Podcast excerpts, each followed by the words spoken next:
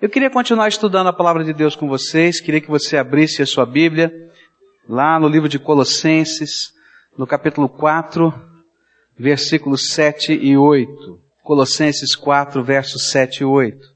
A Bíblia fala assim, Tíquico, o irmão amado, fiel ministro e conservo no Senhor, vos fará conhecer a minha situação, o qual vos envio para este mesmo fim, para que saibais o nosso estado e ele conforte os vossos corações.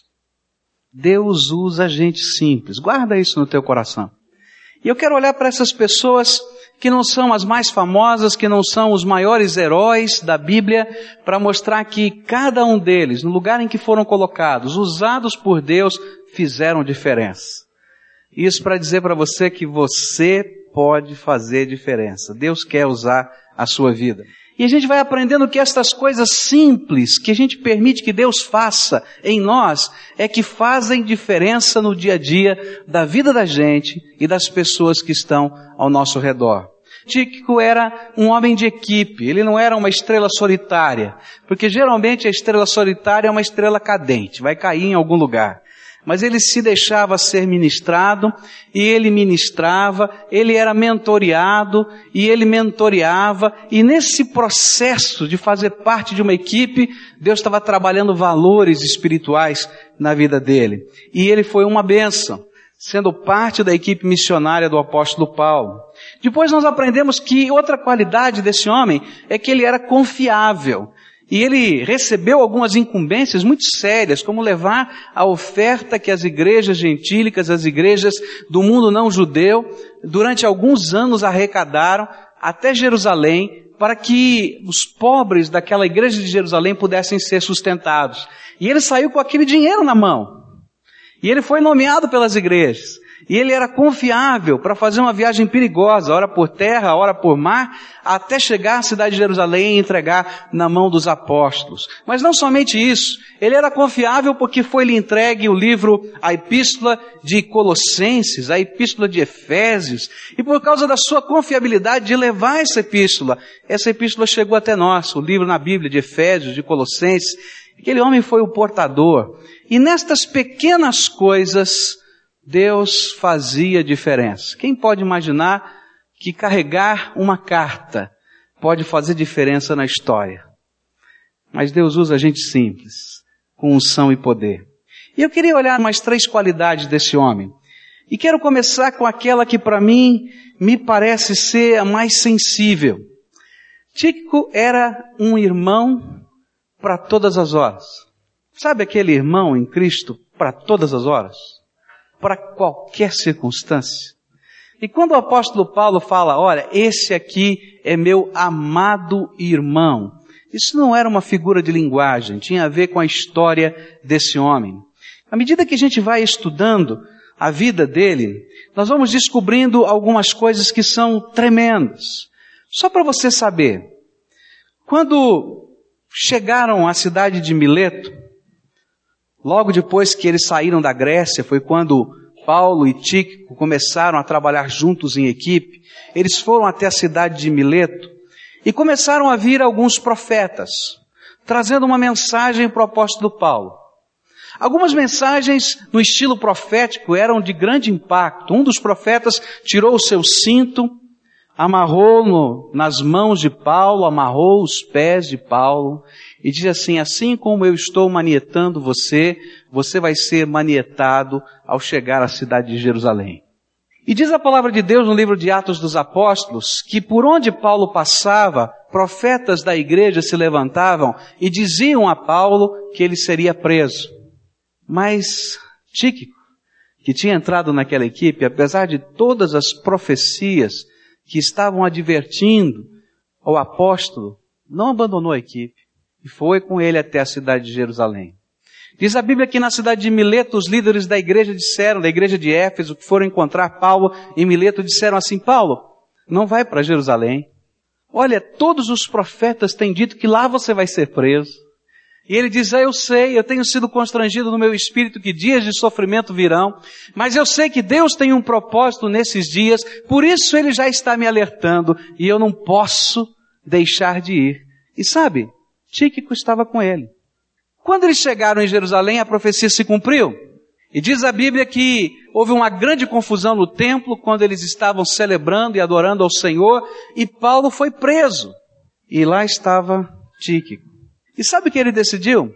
Esse homem simples de Deus, mas que é um amigo para todas as horas, ele decidiu voluntariamente acompanhar Paulo na sua prisão até a cidade de Roma. Comprou sua passagem de navio, acompanhou na prisão em Jerusalém, comprou a sua passagem de navio, foi com ele até Roma e decidiu voluntariamente morar com ele na cadeia. Já pensou nisso? Decidiu voluntariamente acompanhar o apóstolo lá na cadeia. Pelo fato dele não estar preso, mas estar apenas acompanhando naquela prisão domiciliar, Paulo estava preso numa casa, existiam quatro soldados romanos que o acompanhavam dia e noite, e ele era algemado a esses quatro soldados dia e noite, e lá estava Tico para ajudar. E pelo fato dele não estar preso, ele podia ir e vir. E esse era o homem que saía de Roma, ia visitar as igrejas, contava as notícias do que acontecia com o apóstolo Paulo, levantava sustento missionário para que ele pudesse estar em Roma na cadeia, voltava com esse sustento e estava lá com ele. Esse era um amigo para todas as horas. A Bíblia nos conta também que, num dado momento, Paulo foi solto em Roma, seguiu viagem para a Espanha e lá estava Tíquico acompanhando Paulo.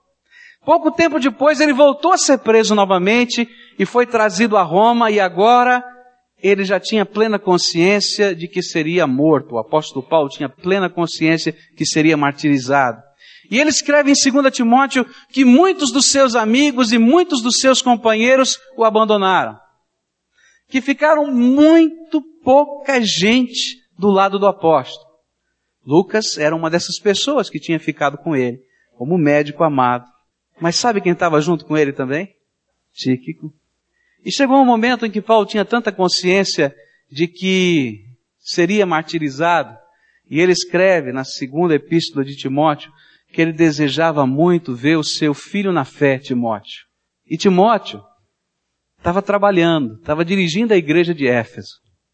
E sabe quem foi levar a carta de 2 Timóteo para Timóteo? E quem foi trabalhar na igreja de Éfeso para que Timóteo pudesse estar nos últimos momentos da vida de Paulo junto com ele? Tíquico. Que vida bonita. Que homem bonito. Um irmão para todas as horas. Que amigo, que irmão. É por isso que Paulo, nesse texto de Colossenses, ele vai dizer, amado irmão. Às vezes eu e você corremos a tentação, sofremos a tentação de pensarmos que as pessoas que fazem diferença nessa terra são aquelas que falam bonito ou aqueles que oram com voz de trovão.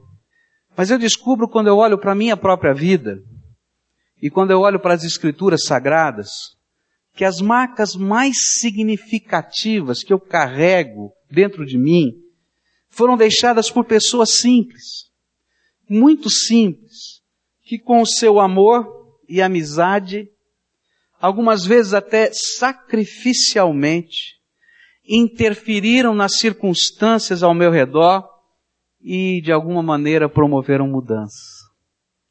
Amigos, irmãos, servos do Senhor para todos os momentos. Eu queria desafiar você a entender que isso é um ministério da graça.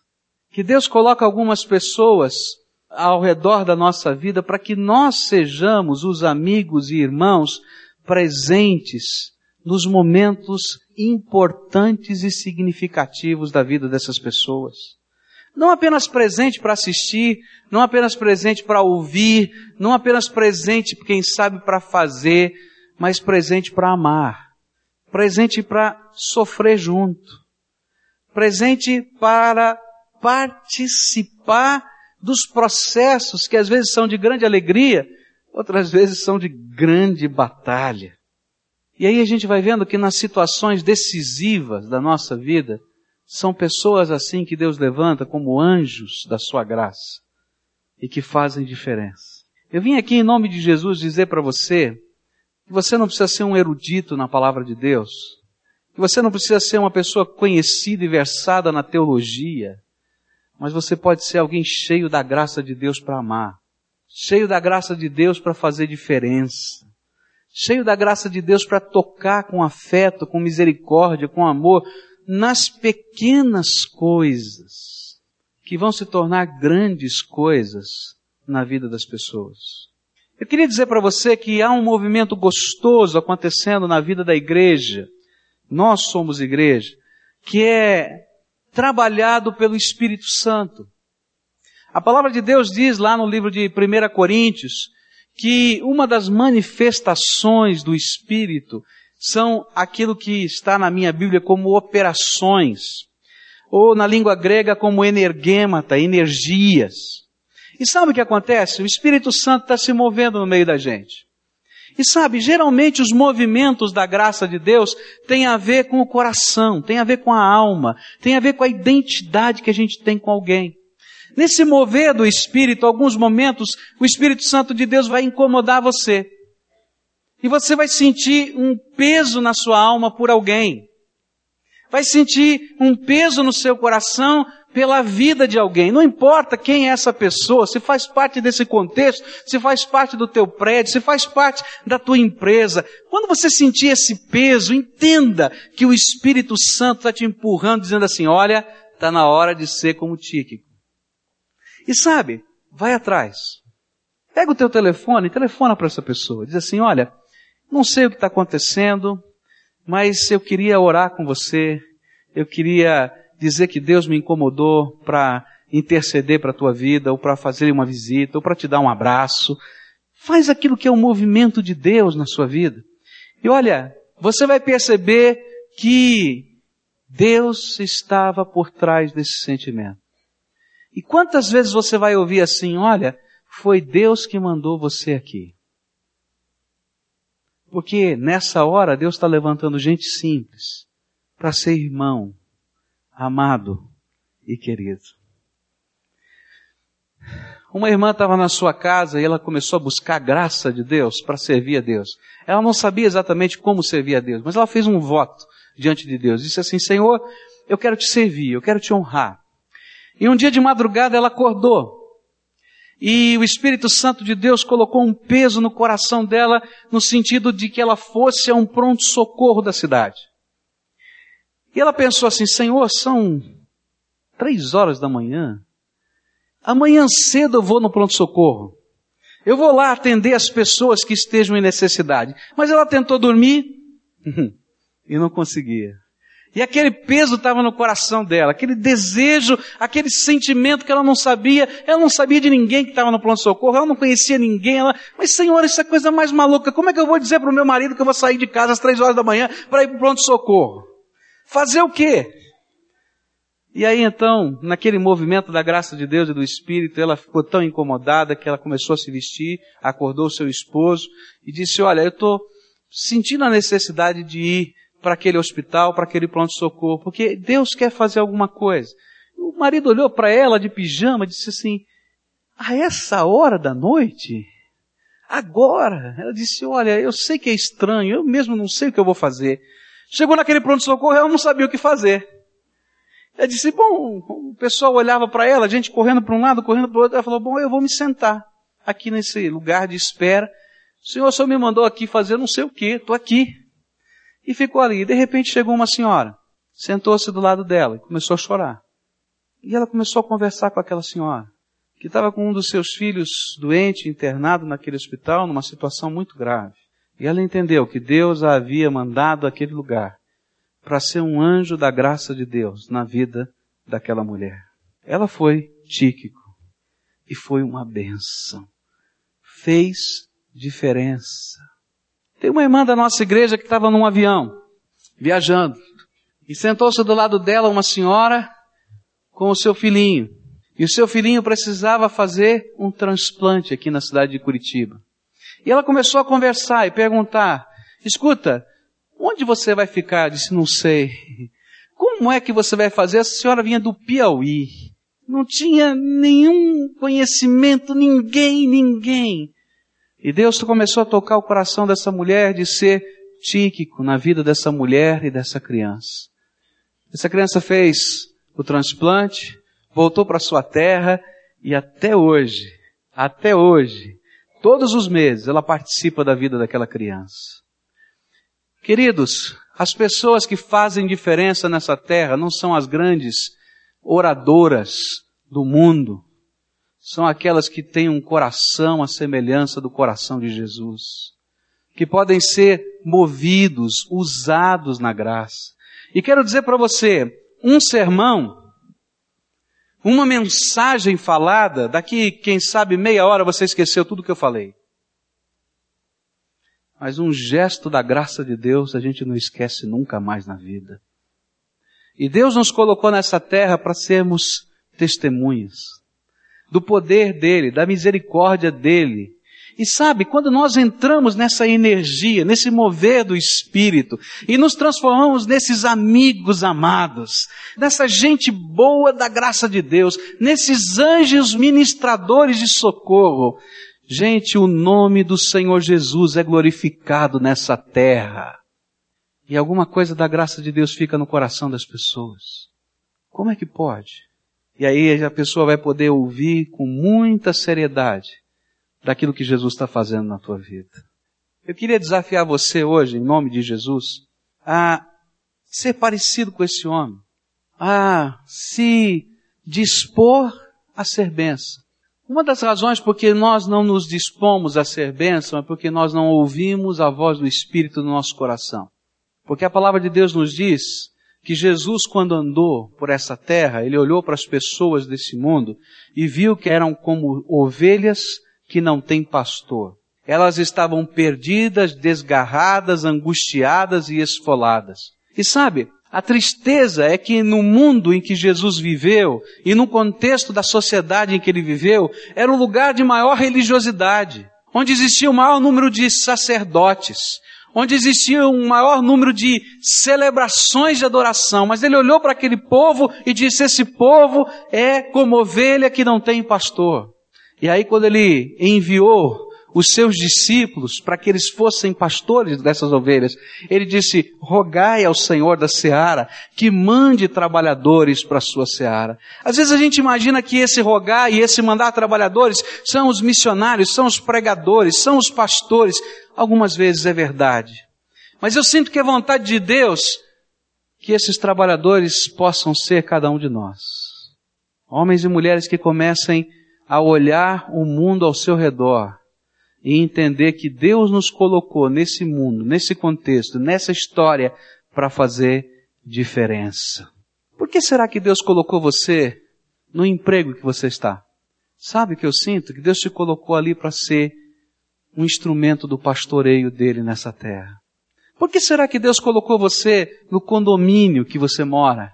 Eu sinto no meu coração que Deus o colocou ali para fazer diferença naquele condomínio.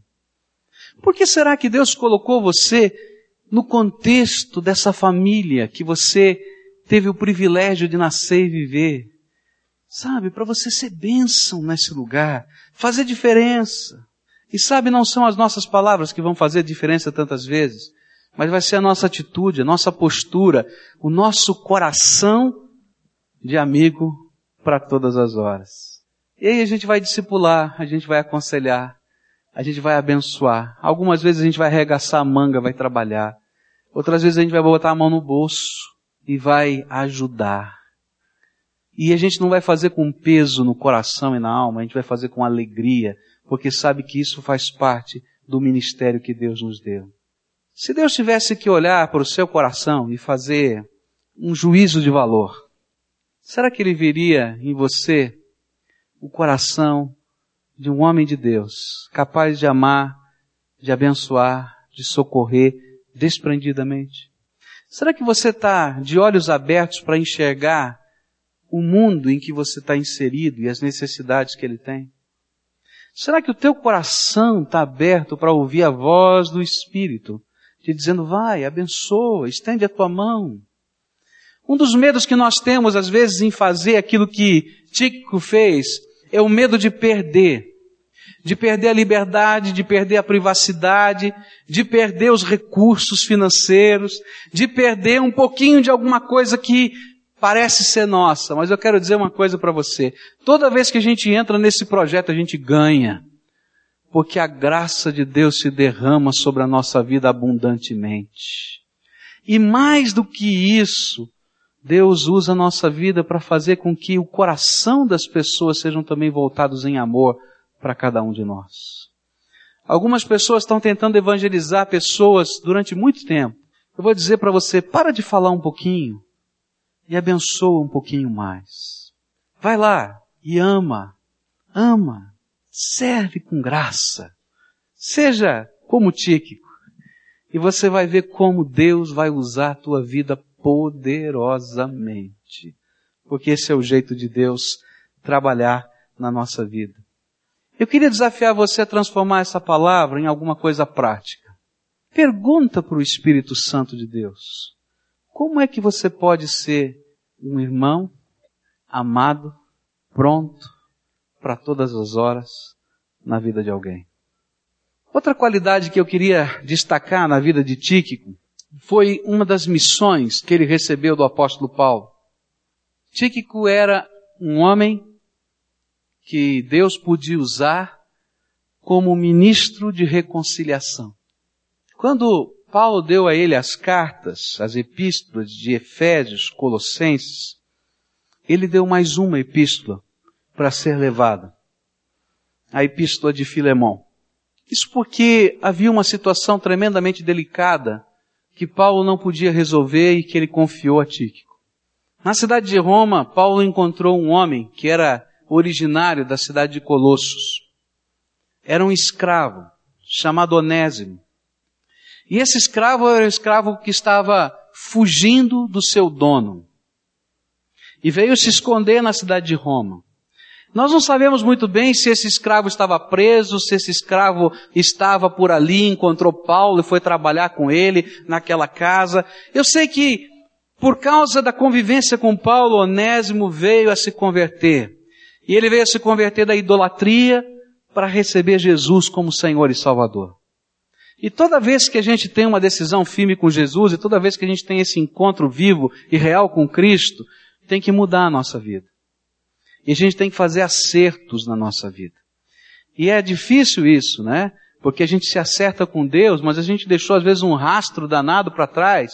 E o Senhor vai dizer assim, agora vamos voltar lá e vamos fazer os acertos. Diz, Senhor, como é que é esse negócio? Vamos lá, vamos fazer os acertos. Mas é sempre abençoado, porque Deus está conosco e faz diferença. E ali estava Onésimo. Só que no contexto do mundo daquele tempo, um escravo fugido que fosse encontrado pelo seu dono pagaria altas consequências da sua fuga, podendo inclusive morrer. Como é que eu vou voltar? E então Paulo disse para Tíquico, Tíquico, eu vou confiar a vida de Onésimo nas tuas mãos. Está aqui a minha carta que você vai levar para Filemão. Ele é um crente no Senhor Jesus. E eu quero que você vá àquela cidade no nome do Senhor Jesus e seja um ministro de reconciliação entre Filemão e agora esse novo irmão em Cristo, Onésimo. E quando você chegar lá, diga para Filemão que agora esse moço que era inútil se transformou em alguém tremendamente útil e que não é mais escravo dele, é irmão dele em Cristo Jesus. Que missão difícil. Sabe por que é difícil? Porque nós crentes também temos o coração duro.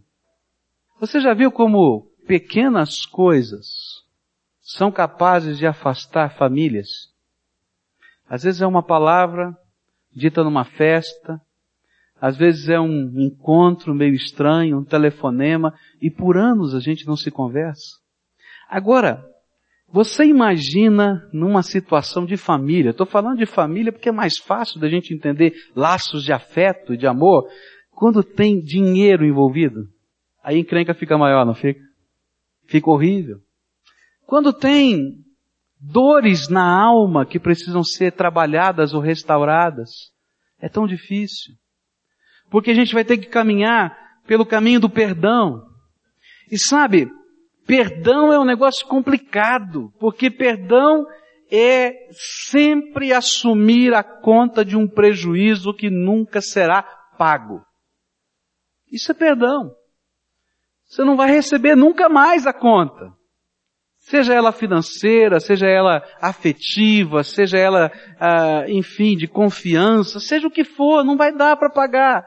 E é tão difícil perdoar e a gente guarda a conta. A gente sabe que não vai receber, mas guarda no corpo para mostrar a duplicata, tá vendo? Olha aqui, eu tenho a prova. De outro lado, o perdão é complicado porque o ofensor tem que passar por um processo de humildade. E o processo de humildade é dizer assim, escuta aqui, eu pequei contra você e contra Deus. É muito fácil a gente dizer, Senhor, eu pequei contra ti, e aceitar que Deus trabalha os nossos pecados, mas nós não gostamos de dizer para ninguém que pecamos contra as pessoas. Porque isso significa que nós temos que nos humilhar. E sabe o que acontece? Normalmente quando a gente tem que lidar reconciliação e esse pedir perdão, a gente vai entrar num mecanismo de defesa chamado justificação.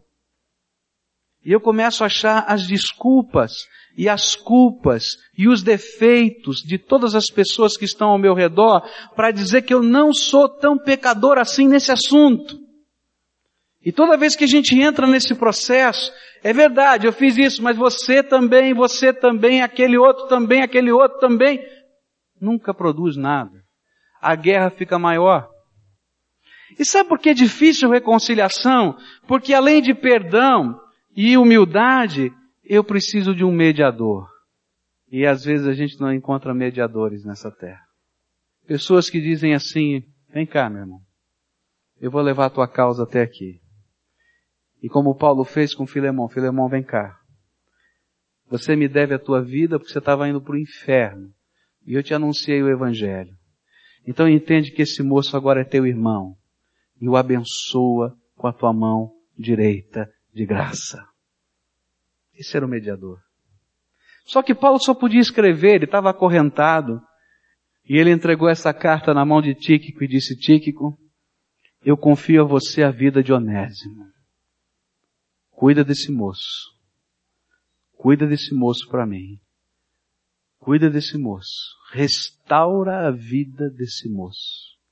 E lá vai Tíquico levando a carta aos Efésios, levando a carta de Colossenses, e levando um bilhete para Filemão, e levando Onésimo junto com ele. E disse, Filemão, está aqui Onésimo. E eu vim aqui em nome do Senhor Jesus para dizer, ele não é mais teu escravo, é teu irmão. Eu não sei como é que foi aquela reunião. Geralmente essas reuniões de conciliação são complicadas. Você pode imaginar. Mas eu sei o que Deus fez na vida de Onésimo. E eu sei o que Deus fez na vida dessa gente, através de alguém simples, que não teve medo de entrar nessa discórdia para ser instrumento da paz. Queridos, eu quero dizer uma coisa para vocês. A sua família está precisando de um tíquico. Você já parou para pensar quantas famílias aqui representadas, eu acho que é tua, talvez seja uma delas, que tem discórdia entre pessoas? Sabe aquele tipo de discórdia que diz assim, se você convida fulano, não convida Beltrano? Sabe? Será que você não é a pessoa que Deus elegeu no Espírito Santo para abençoar a tua casa? Tem pais que não conversam com filhos, tem filhos que não conversam com pais, tem esposos que têm pendências tremendas com suas esposas, tem esposas que têm pendências tremendas com seus esposos. Anos. Às vezes falta alguém pagar o prejuízo, às vezes falta alguém se humilhar e aceitar os seus erros, mas muitas vezes está faltando um tico. Alguém que vá com graça, com amor, com misericórdia, promover reconciliação estender a mão. Olha para a tua casa. Olha para a tua família. Sabe, na família eu acho que é o lugar mais complicado que existe porque como as pessoas não são tão caras, tão significativas, dói demais. Dói demais. E o pior é que para a gente poder viver, a gente esconde tudo debaixo do tapete. A gente levanta o tapete e joga toda a sujeira lá para baixo. E passam-se os anos numa vida medíocre familiar medíocre, sem que haja acerto. Eu queria desafiar você hoje a voltar para casa para fazer diferença. Não para acusar ninguém, não para brigar com ninguém, porque isso não resolve, gente. Tem coisas que nunca serão resolvidas, precisam de prejuízo assumido, precisam de amor deliberado, sendo consagrado, mas precisam de um mediador. E sabe, outra vez eu vejo o com esse homem simples sendo muito parecido com Jesus. Porque a Bíblia diz que só existe um mediador entre Deus e os homens. Jesus Cristo. A Bíblia me diz que eu posso orar como nós oramos aqui de joelhos, colocar com ousadia as coisas diante de Deus, porque lá em Hebreus 4,16 diz assim que nós temos um sumo sacerdote que se compadece de nós. Por isso nós podemos adentrar ao trono da graça com ousadia, porque Ele vai na nossa frente e diz, Pai, eu morri por Ele, meu sangue foi vertido por Ele, escuta o clamor e abençoa. E aí ele olha para mim e diz assim, vai Tique, Vai, ser pastor das ovelhas perdidas e desgarradas, angustiadas dessa vida, da tua casa, da tua família, do teu serviço, da tua comunidade eclesiástica. Onde tem gente, tem confusão. E Deus nos levanta para sermos esses mediadores. Deus te deu uma missão. Seja ministro da reconciliação, da paz, da misericórdia, do amor nessa terra. E enquanto nós somos esses ministros, coisas tremendas da graça de Deus vão acontecer. Eu me lembro de uma família e a história deles é uma história muito sensível, muito gostosa. Um dia estava pregando um sermão parecido com esse, falando sobre reconciliação. E eles eram recém-convertidos. Uma conversão muito estranha. Um dia eles estavam na casa deles e veio um peso, uma necessidade de conhecer Deus, de ouvir alguma coisa de Deus, e falaram assim, vamos numa igreja? Eles disseram, vamos. Que igreja? Ah, não sei, escolhe uma qualquer, nós vamos. Aí a esposa foi tomar banho e ele pegou a lista telefônica. Falou, vou escolher uma igreja aqui na lista telefônica, né? E como a igreja batista de Água Branca, né? Essas letras A e B. Então logo no comecinho da lista ele falou, é nessa que nós vamos, vamos lá. É perto de casa e foram. E ali então Deus fez a obra. Mas eles estavam ali alguns meses e naquele dia o Espírito Santo tocou o coração deles. Eles tinham uma diferença muito grande com a mãe e a família não se conversava. E os netos não viam os avós há três anos. A coisa era uma coisa tão doída, tão enrolada. E naquele culto da manhã de domingo, o Espírito Santo falou muito forte ao coração deles e disse, nós não podemos continuar assim. A nossa casa não pode continuar desse jeito. Isso é um câncer para nós e para os nossos filhos e para eles. Mas o que, é que nós vamos fazer? E aí o Espírito Santo dá aquelas ideias criativas. E João disse assim, eu já sei o que nós vamos fazer. Pararam num restaurante e compraram a comida do almoço que dava para toda a família, inclusive a família estendida. E com a maior cara de pau chegaram na casa da mãe do João, trazendo a comida. Quando tocaram a campainha, todo mundo olhou. Mãe, o João está aí, a Nália, as crianças. E estava aquele clima gelado, sabe? E eles sentaram ao redor da mesa para almoçar. Mas neto é neto, né? É coisa boa ter neto, né?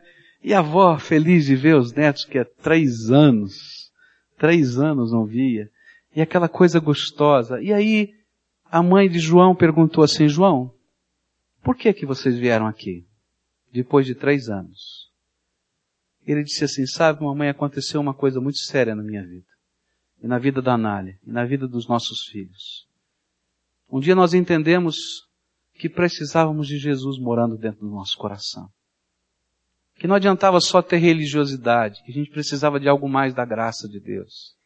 E há três meses atrás nós recebemos Jesus como Senhor da nossa vida. Ele tem feito muitas mudanças. E hoje de manhã, quando nós estávamos no culto, nós sentimos um peso tão grande dentro de nós que nós não podíamos continuar com Jesus na nossa alma e vivendo esse ódio na nossa família. Nós viemos aqui para dizer, por favor, vamos restaurar nossa casa. E toda aquela família, toda aquela família se restaurou. E na noite daquele domingo, toda a família estava na igreja. Aquela mãe, aquele pai, aqueles cunhados e cunhadas disseram assim, eu quero conhecer isso que você está me falando. Porque eu estou vendo uma coisa tremenda acontecer aqui dentro da nossa casa, que eu nunca imaginei que pudesse acontecer. Meu querido, Deus está te levantando para ser tíquico. Olha para o teu filho. Vê o que está acontecendo no coração dele. Ministra graça na vida dele. Filho, olha para o teu pai. O que está acontecendo com o pai? Ministra graça. Mas ele é durão, mas ele é isso. Vai lá. Ministra. Deus vai usar a tua vida. Olha para o vovô, olha para a vovó, olha para o sogro, olha para a sogra, olha para o colega, aquele de muito tempo, que você tem uma raiva, uma pendenga, faz uma refeição na sua casa e diz, olha, você é meu convidado especial. Se você pode fazer isso entre amigos que estão distantes, seja tíquico. Talvez as pessoas se esqueçam dos sermões que a gente prega, mas não se esquecem dos atos de amor e misericórdia que a gente vive. Por isso, eu gosto de olhar para figuras como Tíquico, gente simples, que às vezes a gente não sabe o nome, que a gente não conhece a história, mas que por onde passam deixa a marca da presença de Jesus. E eu queria terminar essa meditação dizendo uma coisa só para você. A minha conclusão é uma coisa muito simples. Eu queria dizer para você que isso que nós vimos na vida de Tíquico não é normal. E eu quero até desanimar você um pouquinho. Esse tipo de atitude não é natural a nós seres humanos. O natural a nós seres humanos é sermos meio egoístas. Está dentro da gente. O natural a nós seres humanos é defendermos o nosso pedaço, o nosso território, as nossas possessões, os nossos interesses, os nossos valores. Nós sermos desprendidos dessa maneira por isso, mesmo que você saia daqui cheio de boas intenções de ser parecido com Tíquico, eu quero dizer para você que você está perdido, não vai conseguir. Agora havia uma coisa na vida de Tíquico que permitia que ele fosse assim. Antes dessas qualidades, ele tinha um pacto e um compromisso com Jesus. E ele amava o rei da sua vida, Jesus. E ele tinha um pacto e compromisso com o reino desse rei, Jesus.